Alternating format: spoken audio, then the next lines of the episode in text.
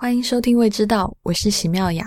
如果大家喜欢我们的节目，欢迎加入未知道会员计划，支持席妙雅把未知道做成最好的美食播客。成为未知道的会员，您会在每周五收到一封会员通讯，还可以参加每个月的幸运会员抽奖活动。奖品是主播或者嘉宾从世界各地挑选的和美食相关的小礼物。更多关于会员计划的内容，请访问未知到点 FM 斜杠 member。member 的拼法是 M E M B E R。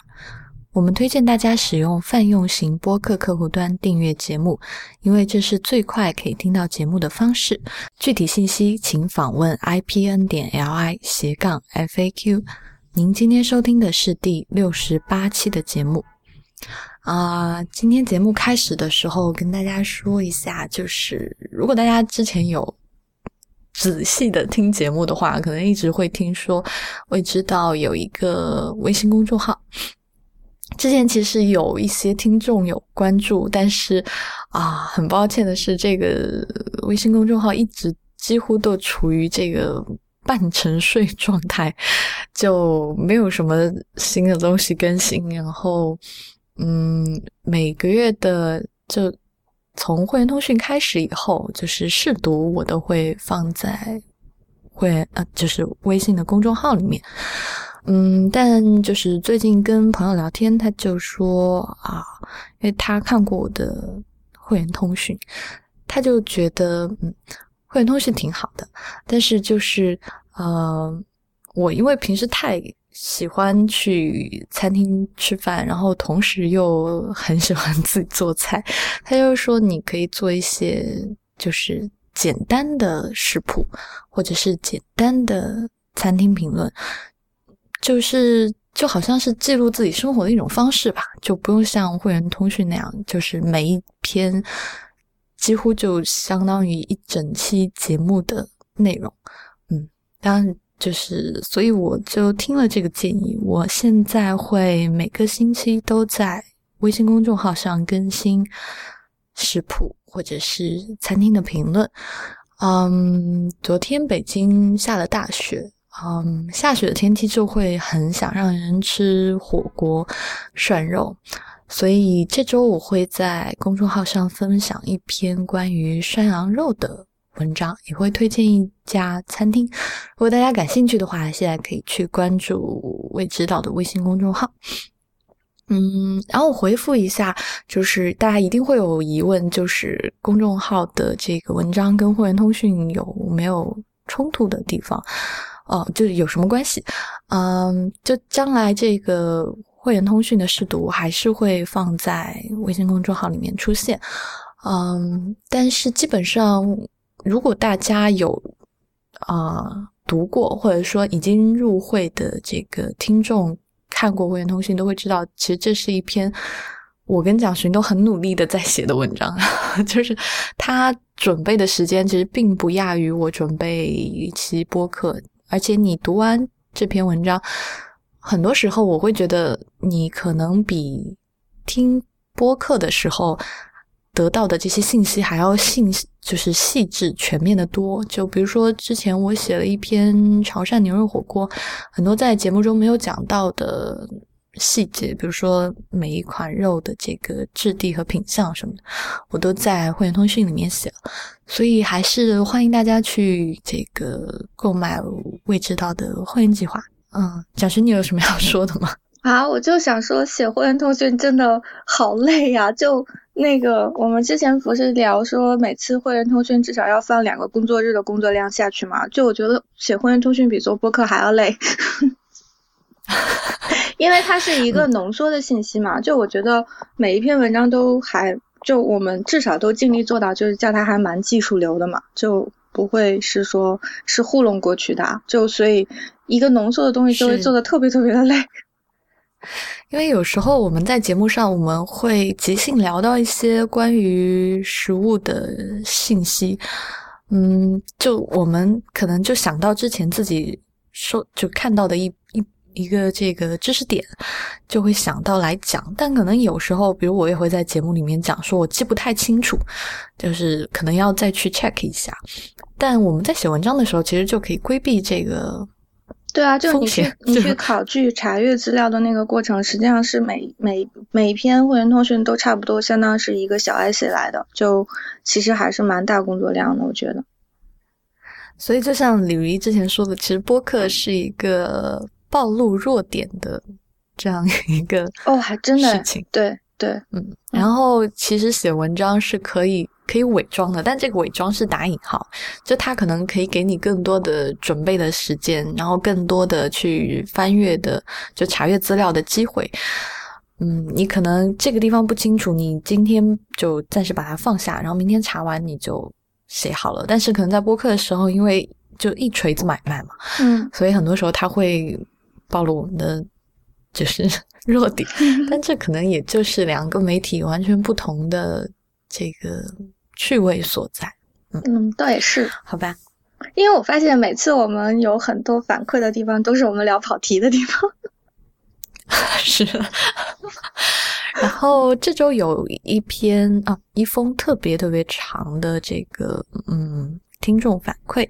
啊，这位应该是先生，叫 Super Fat Fish，哦，Super Fat Rich，为什么会读成 Fish？嗯，想吃鱼了吧？嗯，他这篇分享了他在英国的，或者就是他在英国生活的一些经历，还有他自己吃这个印度菜的一些。有趣的回忆，呃，因为太长了，就是前面的我就略过。那一会儿蒋勋可以说他自己看完以后的感受。嗯，我是想念其中一段，就是他讲到博物馆的美食。因为上一期我跟婉莹还有蒋勋聊了一期博物馆吃什么，然后这位 Super Fat Rich 在他的这个反馈里面写道。最近一期的博物馆中的美食，我也在伦敦有所体会。逛累了，并不想走出博物馆，找歇脚的座位，却意外发现博物馆隐藏着美食的餐厅，吃到好吃的。从此在记忆中记下：好的博物馆应该配得上好的博物馆餐厅。是在伦敦的 National Gallery 的餐厅，不是自助取餐的那里。而是用正正餐的那里点过一次藏红花 risotto，点过一次熏烤三文鱼。餐厅标高很高，落地玻璃可以大方的看到馆外的风景，又避开馆内参观的人群，又可以安静的用餐，很好。嗯，这个 National Gallery，讲学，你去过吗？去过，但是我当时年纪太轻了，就。有，现在想起来真的很后悔，就是，嗯，因为我觉得英国有一个就是全世界其他地方全部都比不上的地方，就是它全国的公立博物馆全免费。嗯嗯，然后我是觉得这个是一个真的是就是非常牛逼的 offer，就它简直，因为我猜想可能是就是他们有点财大气粗了，还是就是跟法国还是蛮不一样的。嗯，National Gallery。就是是通常情况下我去 Chinatown 必经的，就是一一个车站嘛，所以我常常从那里经过。嗯，但我不知道他是什么时候去的，但我去的时候还没有注意到，就是嗯，餐厅在提供什么吃的食物这件事。当时只是就是去踩点，而且说实话，就 National Gallery 有很多。很厉害的收藏，我在那个时候都还不懂得欣赏，就 只能怪我太年轻了，就 非常就非常遗憾的一件事情。而且我从毕业之后，就是我在英国毕业之后就再也没有回去过了，所以我一直还蛮思乡的。就是我这么说是因为，就是我觉得就是英国对我的整个的价值观的影响特别的大，就我的青少年时期在那里度过，会就是整个。是我价值观形成的一个时期，就受了很多的英国价值的影响，嗯，所以就是我对那里感情还是蛮深的。嗯，但我在我在那里的时候，我不觉得，直到我比如说离开了，可能几年几年之后，然后别人会跟我讲说，哎，你这么做特别的 British，然后我才想说，哦，原来他在我身上留下来的痕迹是我在那个时候意识不到的。总之一句话就是我在那里生活的时候实在是太年轻了，还没有，因为好像 National Gallery 有好多伦布朗，还有就是，嗯。很牛逼的画家的，就是收藏。然后，嗯，我在那里生活的时候，我还没有学会去欣赏。嗯，然后这位听众还反馈了他自己在英国吃印度菜的。体会，然后他说他自己当时知道一家就是很好吃的印度餐厅，然后一开始他从就他当时去的时候，他根本连菜单都不会看，就根本看不懂那是些什么菜，就只能看出里面的肉是什么。然后后来他慢慢的开始吃印度菜，慢慢包括他去澳洲，我记得是，嗯，他也去就是吃印度菜，现在回国他也有吃，嗯。他就讲说他自己慢慢熟悉这个菜系，也就就有有了一种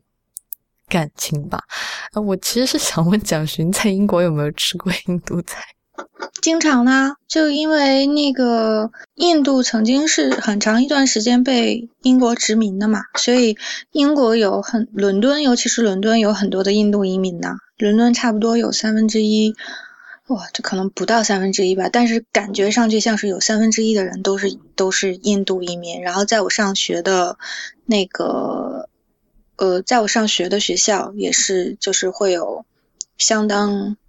一部分的印度人。嗯，所以印度餐厅其实，在在伦敦还很常见的，尤其是嗯好的印度餐厅其实还蛮多的。嗯。我最近我忘了是看电影还是看书，看到一句很有趣的话，就是说，嗯，英国人做的菜实在是不好吃，但是伦敦却拥有全世界最好的餐餐厅，就是或者说就是拥有很多全世界最好的餐厅。其实我之前有朋友在伦敦生活过，他回来以后跟我说，伦敦是一个特别好的地方，就是。文化还有饮食，嗯，这都很丰富。他觉得是一个，如果去欧洲那边留学或者生活是一个很好的选择。我自己没去过嘛，但我最近看到，就是看书的时候看到这句话，然后还有就是确实有很多好的餐厅都在开在伦敦。就是还挺想去这个城市的哦。我觉得有一点他说的我是很同意的，就是嗯，虽然英国人家里没什么好吃的了，那个，但是但是伦敦是一个你可以吃到全世界美食的地方。就我在伦敦感觉最幸福的事情就是就是你可以就是花很便宜的价钱，就真的是不太贵，然后吃到就是。呃，非常好的餐厅，因为伦敦有很多的，比如说，嗯，法国法国移民的聚居区啊，或者是意大利移民的聚居区啊，然后他们到了伦敦之后，就是有很多一部分人就开始做餐馆生意什么的，所以在伦敦你可以吃到特别正宗地道的意大利菜啊、法国菜，然后，嗯，是就是选择是很多的，而且是真的非常的好吃，嗯，只要不吃英国菜，就在。在在伦敦是可以吃到很好的菜，甚至是我觉得我有相当一部分的，就是对日本菜和对泰泰国菜的认识都是来自于伦敦的，就是在那边学到的。嗯，好吧，嗯，聊了这么多，要进入今天的主题。哎呀，我我在北京这么冷的地方，巴黎现在也很冷吧？嗯，昨天是降温了，非常的冷，差不多就是零度左右。现在北京。白天最高的气温都是零下，就 就是给今天是零下一度到零下四度，然后过两天甚至有一天，接下来几天有夸张的时候会到零下七度到零下十六度，我不知道那天到底该怎么办，要就嗯，那天出门得小心。嗯，哎，下雪了以后是不是空气会好很多？今天空气很好，昨天下雪的时候并不是很好，今天放晴了。嗯，就是那种晴冷的天气。今天这个感觉吹了风，所以这个天又蓝起来。好吧，今天在这么冷的北京，我我又刚写完一篇涮羊肉，但我现在要跟大家聊的是一个热带的食物——海南鸡饭，就觉得。特别穿越，就去那个新加坡已经去过一段时间了。就我也之前在会员通讯里面写了一篇热骨茶，上周上上周写了一篇乐沙，嗯，然后今天就跟大家分享一下海南鸡饭吧。嗯，顺便让我回忆 一下这个温暖的热带。嗯，其实这这海南鸡饭这名字就很好玩，就好像嗯，我们在北京吃兰州牛肉面，但其实，在兰州没有兰州拉面或这这个存在，它可能就是叫牛肉面。嗯，海南鸡饭在新加坡其实也有点这个意思，就嗯，其实海南当地人也吃这种白切鸡做法的鸡饭，但是海南当地人不这么叫，他们就叫它白切鸡。嗯，其实广东也有，广东也有白切鸡，所以白切鸡这个东西，我觉得在广东。还有海南地区应该都是一个还相对来说比较常见的吃法。嗯，那为 为什么叫海南鸡饭呢？其实就是海南人跑到新加坡去卖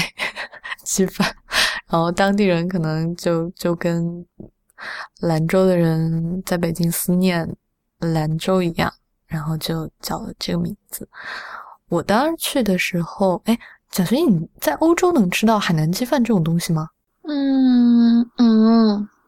吃不到哎，就就没有。所以那有其他的新加坡菜吗？像什么乐沙啊，就之类的？还是你没有认真去吃过？很少哎。嗯，不是啊，是很是很难见到新加坡餐馆的。就嗯，也可能是因为我研究做的不够多，或但是但是嗯。不太常碰到的，因为，嗯，这边的亚洲移民大多是越南、柬埔寨的移民呢，就，嗯，你通常情况下吃到泰泰国菜啊，或者是越南菜，嗯，柬埔寨菜比较多，然后新加坡是很少的，就相当少的新加坡餐厅很难吃到，嗯嗯，啊，继续讲我在这个新加坡知道的海南鸡饭。嗯，其实新加坡很多的食物都是华人带过去的，就是它其实是一个移民国家嘛，而且它之前的几十年又倒回去几十年的时候，它其实又属于马来西亚，所以它很多的食物或者是从马来西亚传过去的，或者就是其实马来西亚大部有很多食物也是这个华人带过去的，就所以马来西亚的。传过去的食物和华人带过去的这些食物，在新加坡都挺多、挺常见的。嗯，我去新加坡的时候，其实就是奔着这个肉骨茶、乐沙和海南鸡饭去的，因为这我觉得也算是新加坡特别出名的三样美食。嗯，新加坡卖海南鸡饭的。店或者说新加坡有一些小很多小食店都那个开的位置都很特别，嗯，他们有很多像有点像北京的这种大时代，嗯，就是有很多这种小店开在一个像这种 mini 的美食城一样。你你是说像大排档一样？对对，就是这种，但是他们是建的，就是感觉是有肯定是有政府规划的这种。排档不能叫它大排档，就是，嗯，它不是那种，嗯，路边支个烧烤摊儿就这种状况，它是每一个店面都有小铺子，然后他们可能聚集在一个地区，然后这个地区甚至是政府规划的、政府建好的，然后你就自己租一个小铺子，然后卖吃的就好。他们这这样的就是这种美食的聚集地非常非常的多。呃，就是我中午一般都中午去嘛，然后中午的时候就有很多这种附近工作的白领啊，还有上班的人，就或者是学生，然后都在这一类地方吃饭。所以这一类排档的这一类排档餐厅的特点就是它客单价不高，就是几十块钱，可能三十块钱、四十块钱人民币。你就能吃到一个很好的套餐或很好的客饭，它的这个效率很高。就是新加坡，我感觉跟香港一样，也是那种唰唰唰唰唰，恨 不得飞到你脸上的，就这种。但但但是快餐吗？是啊，属于快餐，快餐会好吃哦。哎，这就是我要说的。然后他卖的美食呢，就是像海南鸡饭、乐沙炒面、炒粉，还有粥，还有他们那边比较多的啊鱼汤，就是熬得很白那种鱼汤粉啊、鱼汤面啊什么的。然后因为，嗯，这种小的这种。mini 的这种美食城真的很多，然后可能甚至在同一个这种小的美食聚集区里面，区里面可能有四五家卖海南鸡饭的，就是他，所以因为有竞争，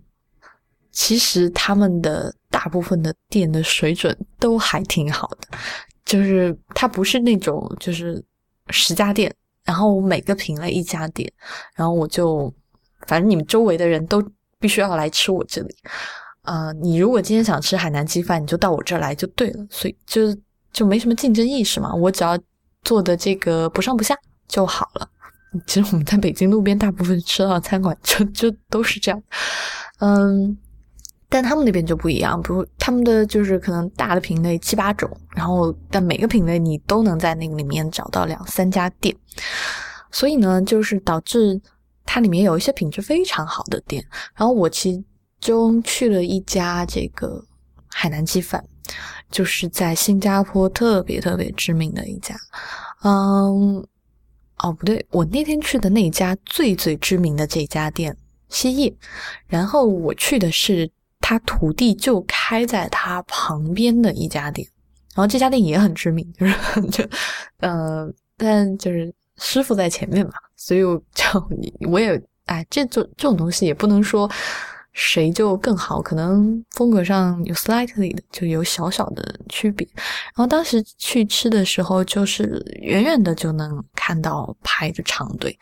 就然后你它旁边可能隔个几个铺子依然有这个海南鸡饭，但就是属于啊，新加坡人也是爱排队的。我我这次发现，就他们宁愿排。半个小时，而且是上班时间哦，不是不是这种什么公休日，我时间特别充裕，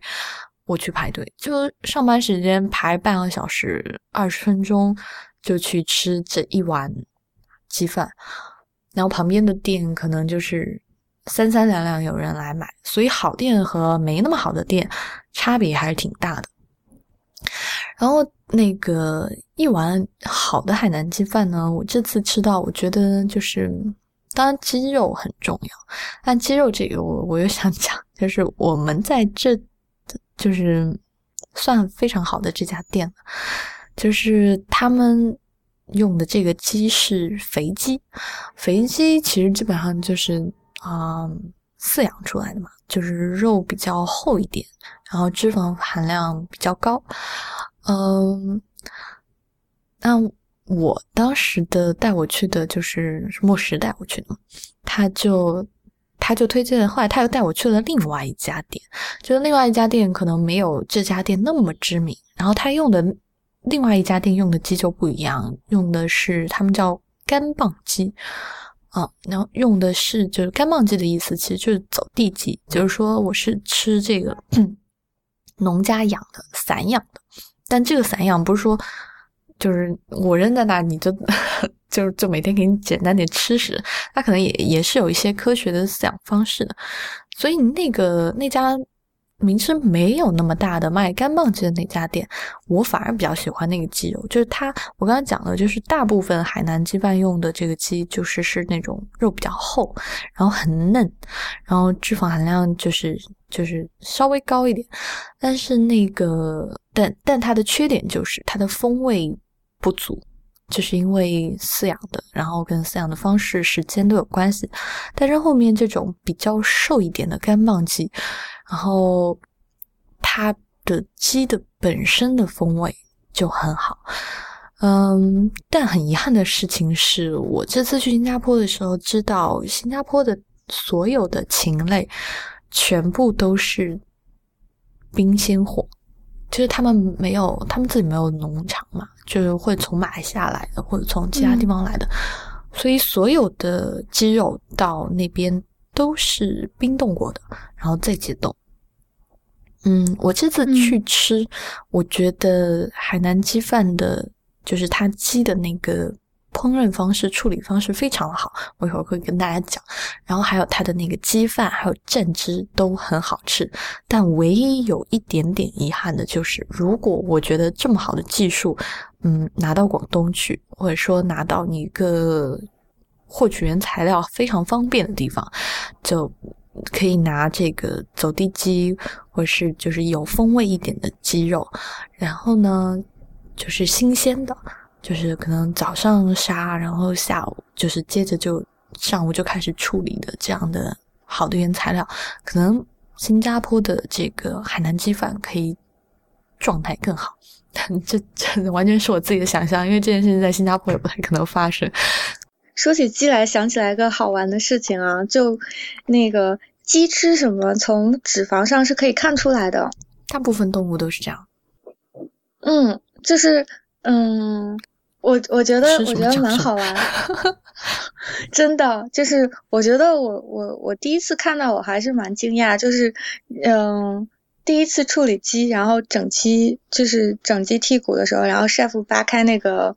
扒开那个鸡说：“哎，这只吃玉米的。”然后，因为它那个它屁股上的那个脂肪是会发黄的嘛，然后他就说：“哎，这只吃玉米长大的。”然后就是那个过程会觉得特别的好玩，就你你可以探索它生前都 吃过什么。嗯，一直就是做的很好的这个海南鸡，就是它切好以后，那个鸡皮的地方真的是这种特别透亮的好看的金黄色。然后他们是怎么处理这个鸡，让它这海南鸡饭，他们的鸡肉都是很嫩，然后呢又有一定的鲜味，然后那个皮就是有一些店家或者说占大部分的做法，就是那个皮和肉其实是有一点分离的，然后那个皮是脆脆的，就有一点脆，然后啊肉是比较软比较嫩，然后中间还有一层就是。激动，不知道这么说准不准确，就是那个胶质冰冻了以后就你说皮跟肉是分离的，是说他们是现在就是他们盛盘的时候是连在一起，还是不是连在，还是说分开？是连在一起的，只是你挑起来的时候，你会发现那个皮可以单独挑起来。嗯，OK，嗯，然后就是他们的鸡的做法就是是净净熟的。就是可能每一家都有一个自己家传说中的鲜汤，然后这个鲜汤就是鸡高汤，嗯，再加上一些调料，就是自己家做好的一大桶，然后就把这个鸡放到这个汤里面去浸，嗯，差不多浸到就是中心差不多熟了，甚至其实有些店家他会中心有。一点点血丝，但我这次没吃到。就传说中是有这样的，但我没吃到，我不知道。然后啊，就进到这个鸡肉很细嫩的地方，拿出来进冰水。这进冰水这一步，就是为了让皮紧，然后还有它中间就会形成那个像凝脂一样的，就是水晶洞一样的这个激动。呃，然后如果因为如果你不进冰水的话，就是传统做法。我们如果想在广东吃到的这个板切鸡，如果你不进冰水，那个皮就是软软软的贴在上面，嗯，然后浸过以后，它就会有两个层次。我自己还蛮喜欢的，嗯，然后他们因为我去的这两家店熟度都把握的非常好。真的就是这，我觉得这是一个功夫活，是个技术技术活。因为其实每一只鸡的大小什么的还是有差别，然后你要控制好那个时间，就在很精准的时候把它拿出来，再生，就意思就是保持着完美的汁水和嫩度的时候，然后同时要保证它其实是熟的，可以吃的。这其实是很难，因为我自己在家曾经就是。煲汤啊，呃，煲汤鸡肉肯定会煮过，就自己想说试试看做这种白切鸡，但真的不好做，稍微煮过一点点，鸡肉就会老。嗯，所以我的经验是你把水烧开之后，然后把鸡丢下去，马上关火，焖多久呢？嗯，鸡就是取决于鸡腿的大小，就是嗯，基本上就是嗯，小的鸡腿的话，一般通常就七到八分钟。然后你自己是要试验的，因为每一口锅、然后炉子、还有天气、还有鸡，就是鸡自己本身的那个质地都不一样。但你在家里的话，你常做的话，你就知道了，就你试一次你就知道了，你知道大概。多长时间是一个就是最嫩的那个肉质会出来的那个时间，你就你自己就心里就有数了。嗯，我自己在家会这么处理鸡胸肉，好吧？这之后之后我再再写吧。嗯，然后呢，就是它的鸡就吃起来就是这种双重口感，然后呃，就我自己还挺喜欢的。啊，所以你说那个皮脆脆的是冰水的效果，不是因为它油炸过了。啊，当然不是，那个完全不过油的。嗯 嗯，然后除了这个鸡肉要好以外呢，嗯，还有就是饭要好。我特别喜欢饭要好的这种食物，就好像喜欢鳗鱼饭一样，就是除了鳗鱼要好，饭也要好。然后去吃烤日本的烧肉的话，除了肉要好。米饭要好，然后那个海南鸡饭的那个米饭，其实我可以不吃鸡肉，我都可以干了那碗饭，就真的很香。因为我小时候是一个，对我小时候是一个非常喜欢吃鸡汤泡饭的人，我很爱就是用鸡汤跟鸡汤跟米饭这个搭配。然后那个新加坡的海南鸡饭，他们就是。嗯，用鸡汤和鸡油煮的，煮的很鲜，很饱满，不是那种软趴趴哦。就比如说我以前小时候吃那个鸡汤泡饭，可能就拿剩饭泡一下，煮出来就好了。其实那种软软的口感，但他们这个就是直接拿鸡油跟鸡饭煮的，煮出来米粒其实是蓬松的，而且那个油也帮助它就变得莹亮嘛，就看上去很有胃口，饱满蓬松。而且他们用的是这种啊鲜米。就是长粒米，所以啊，其实是颗粒很分明的。对，就做的好吃的海南鸡饭，如果那碗饭不好，真的就是，我觉得百分之六十都丢掉。就，唉，怎么说？只只有大家去新加坡的时候体会了。反正就为了那碗饭，就吃多吃多要几份，我都愿意。然后那个。哦，回到说那个鸡肉，其实鸡肉还没说完呢。就啊，鸡肉这件事情，出就其实它吃原味就已经挺好吃的了。它并不是完全没有味道，因为它进的那个高汤其实是相对有一些盐分的。然后我们可能平时在吃白切鸡的时候，就是做一个调料，但新加坡的白切鸡或者叫海南鸡饭，他们是三种调料。呃，有一种是叫酱油膏，啊，我们国内蘸，就是比如说鸡肉火锅，或者是类似于这种白切鸡，一般都是用这种酱油，就是流质状态的。啊，东南亚人，就东南亚的华人，他们很喜欢，还有那个台湾人也是，就他们很喜欢用一种叫酱油膏的东西，这个东西就是，就是。酱油的另外一个衍生品，然后浓浓稠稠的，是这种半啊固体的状态。嗯，然后它这个酱油膏其实咸度并不会很高，它不会跟你蘸这种咸酱油一样，你就是蘸一点点就够。它其实咸度并不是很高啊，然后它又是这种半固体状的，它是是很好的可以附着在这个鸡肉上面。同时呢，就是它的这个酱油膏，除了咸味以外，它还有很好，就是很好吃的这个甜味。就是好的酱油膏，它是有很好的回甘的。当然也有就是不好的酱油膏，就 就是你会觉得那个回甘特别奇怪，就是被添加的版本。但就是好的店家都会给你，就是品质高一点的这个酱油膏。大家有机会就可以去试一下。哎，所以它是它不是浓缩酱油，它是自己想办法把它做成膏体状的，然后不是浓缩酱油，它是酱油的另外一个，应该说是不同的那个抽取的时间，就是他们是它是跟酿酱油的这个步骤可能是呃其中一步就可以演变成酱油膏，但这个 好像我要去研究一下。好吧，明白了。其实除了酱油膏，第二，因为诶，它一般摆放的顺序就是又可能一个酱油膏，然后一个是那个鸡汁的姜蓉，这个是我最最最最喜欢的，就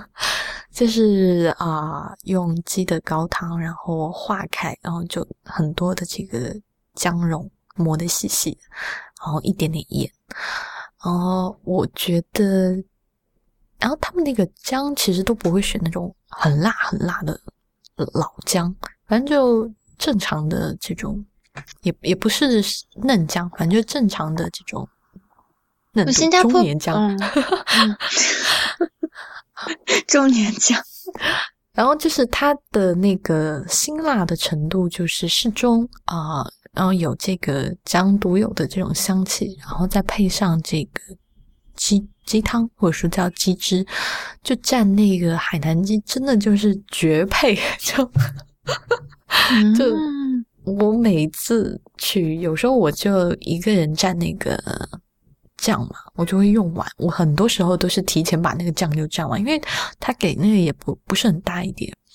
嗯，然后因为我自己实在太喜欢，我甚至有时候会把那个姜蓉的酱，然后抹到饭上。就是就就太爱了，因为它又鲜，然后对又一点，所以它里面的配置就是只有姜蓉，然后跟其他的调味鸡汤和盐，对，嗯所以其实是挺简单的。嗯，除此以外，它还有第三个就是纯正的辣椒酱。然后其实每家店用的这种辣椒，我觉得也不太一样。它那个辣椒就是。嗯，接近于剁辣椒的状态吧，就是是新鲜的亮红的辣椒，然后会加上一种叫酸甘的酸的这种汁，酸甘汁，酸甘酸甘汁，你知道吗？就是它，嗯，长得有一点点像东南亚的那种小的酸柠檬，但不是，它切开以后中心是那种橙色的。有点像橙子的那个颜色，它不是一般柠檬的那种淡黄色，它的风味也会有一点不一样。嗯，我当时去的时候，莫石跟我讲说，每一家的辣椒酱其实是啊特别特别重要的，就是他说他曾经就是为了一家做辣椒酱很好吃的这个海南鸡饭，然后去吃他们家鸡饭。其实他主要就是喜欢那个辣椒酱，他说。好的店家和坏的店家那个辣椒酱差别真的是特别巨大，但因为我那次去他带的嘛，我没有吃到特别差的馆子。但嗯，他带我去的那一家其实就是他喜欢那个牛排，确实挺好吃的，就辣度。所以辣椒酱的配置是什么？酸甘盐和辣椒。哦，所以它是一个干的酱吗？嗯，不是啊，就是酸甘汁有一点湿度的，所以它也是那种稠稠的，像姜汁的这样。嗯，哎，你讲完，我觉得这个东西描述起来，大家会不会理解有点困难？我要不要之后再写？不会啊，就嗯啊，你要想写可以写啊，没事。然后我就继续讲啊，然后就这个哦，然后还有一个很好玩的事情是，就是这个辣椒酱，据说呃。就当这是莫石跟我说的，就是之前 Golden Ramsy 他有去这个东南亚，就是那种挑战。哦，我看过那个视频。对，就是他挑战当地的海南鸡饭，他他就做了一份那个辣椒酱，然后 输了是吧？输了，就是就就输在这份辣椒酱上。据莫石本人当时的说法，就是说莫石还去观战了，他。不仅去观战，他还排了几个小时的队，就去为了吃那份 Golden Ramsy 做的辣椒酱。好所以。他真的是，哎，其实这期应该找他来 好吧？没关系啦，你讲也是一样的。他搞不好还，他搞不好还要从化学的角度去分析一遍，搞就不好听了。所以其实就是我吃那个，你知道我吃那个海南鸡饭的那个饭的时候，我就喜欢拌那个姜蓉进去；然后莫时吃那个海南鸡饭的饭的时候，就喜欢拌辣椒酱进去。所以就两个人就对就抱着那两个东西不放。呃，所以其实海南鸡饭我觉得很好玩的是，就是它鸡肉当然本身就很好吃啦，就也是很鲜美，但不知道为什么就是自己有点哎，我喜欢吃喜欢那个姜配菜姜蓉的酱。嗯，我是你这边的哦。你有没有自己？你有没有注意到自己流口水的那个频率上升，就直线在上升？你自己可能没有注意到。反正嗯特别想吃。嗯 所以就是一个好的海南鸡饭，就鸡肉本身挺重要的。但如果海新加坡能够找到更好的鸡肉，或者终于有一天他们可以自己养鸡了，就我觉得他们可以做出更好吃的海南鸡饭。然后那作为一个岛国，新加坡是不是就是本地的食材是相当少的，就是可以吃的？是的嗯大部分就近都是从马来西亚去。那就是你有遇到过什么呃情？就你有遇到过他们跟你讲说，哎，这个是本地产的，有吗？就在逛市场或是在像果树什么的应该有吧，比如说像酸柑这种，他们当地应该有。啊，我这这还真的不知道，就是新加坡国土上到底能种什么，因为那地方本来就很小。包括嗯我在新加坡上次不是吃到的榴莲也是马来西亚去的嘛，嗯嗯，所以这个地方，而且我这次去新加坡，就是当地的人跟我们说，新加坡的它吃的物价还好，就是它其实有很多很多东西都依赖于进口，然后所有这些进口的东西物价其实都蛮高的。我 我去的时候还帮帮人带了那个火锅底料啊什么的东西去。啊，水呢？水也需要靠进口吗？你真的是问到我了，你不能跟我提这么多的新加坡的问题。好吧，然后这段删掉了吧。没事，好吧，我嗯，还有还还还还有个问啊题，什么？你说嗯，你去玩呢，就要不然你我我还挺想听你讲，就你对那里的印象的，因为我知道你是去吃的，然后你有觉得说就是嗯，因为每个地方我做待的时间说说真的，真的太短了。嗯，就是那么短的时间，你真的很难说对一个国家或城市有很深入的了解。三天嘛，三啊，天，新加坡给我城市的印象、哦，说起这个，我突然嗯想起之前印影像其实是有讲城市印象的时候提到过新加坡的，就新加坡是一个有浓郁的这个南洋文化的地方，就它其实保留了很多的这种老的骑楼，嗯。所谓南洋文化是，就是你是说南海的那些海岛文化吗？哦，不是，就是呃，我们可能去广州，呃，还有去就是包括，嗯、深圳，深圳也有，就是那会儿华人建的那种老式的骑楼，就嗯，风格嗯很特别，就我比较难嗯形容。然后香港也有很多这样的楼，所以哦，而且新加坡的店因为大部分都是用繁体字嘛。所以其实，嗯在新加坡的时候，在不是那么现代，就不是那么高楼林立的地方，你去到这种老的地方的时候，你是有一种你在民国或者是就是旧中国的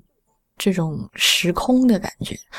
我其实去，哎，你这样讲，我会突然觉得还就是我想象的话，我我会蛮我会觉得蛮有王家卫的那个电影里的，他有很多保存很好，像嗯，其实马来西亚也有，香港也有，新加坡也有，就是呃，你常常，而且因为他们那边人很多人，就他们华人讲话的方式也不太一样，就是你有一种你在异时空的感觉，而到处都是繁体字，嗯。他们写字也是繁体字，你会觉得好像这这是中国，就是古老的中国那个那个样子。你不会觉得你去了另外一个国家，就你不不会觉得我在新加坡，我在马来西亚，你就常常觉得，哎，有种穿越的穿越了。对，所以 这是我的印象。然后，那也就是说，你感受到的生活节奏相对是慢的了。其实新加坡的生活节奏不是那么快的，就是相对来说。没有没有那么夸张，我当时见到的新加坡人，他们都准点下班，没有加班的，然后就是正常的朝九晚五，不是那种很慌张、很很冲的这种感觉，没有在这种香港中环的那个状态，嗯，其实还挺好的，就是是一个挺适合生活的地方，然后很干净。嗯好吧，我们跑题跑越来越远了，必须要结束。啊，嗯，那我为什么问这个？是因为我觉得就是，呃，一个地方的食物会体现那个地方的生活 style，然后还有它的那个国民性格。就我我会觉得说。嗯，如果你这样讲的话，就那里的食物会不会普遍意义上都会让人觉得就是很温和，然后是让人感觉到是有阳光感觉的，就很很温暖的食物，就让你觉得是热带的东西，然后而且是就是嗯，你不会感觉到说那个食物有非常刺激或者是 aggressive 的气质。你这么形容，又难倒你了，不知道该怎么接。因为我我是觉得，像这种呃丰富移民的城市，嗯，其实它的食物是很多种多样的，就是辣的也有，不辣的也有，你所谓的 aggressive 的也有，然后很传统的也有，所以它是这种。那 aggressive 的是什么？嗯，比如说这个印度菜算不算 aggressive 呀？我我不知道，因为我不知道你的这个 aggressive 的定义是什么。然后它其实也有很多高档餐厅啊。就如果 aggressive 意味着是啊进取的意思的话，如果那它有高档餐厅；如果它意味着如果它意味着这个辣的话，那它也有很多辣的这个东西。嗯，对，所以它其实是一个蛮综合的这样。好，那这一期的未知道就先到这里。啊，未知道已经开通会员计划，大家可以访问未知道点 FM 斜杠 member，member 的拼法是 M E M B E R。啊，大家现在可以关注我们已经重新启动，每周都会更新的未知道的会员。哦，不是 未知道的微信公众号啊，同时大家也可以在微博是未知道播客，在 Twitter 是未知道的拼音都可以找到我们。那我们下期再见啦，拜拜。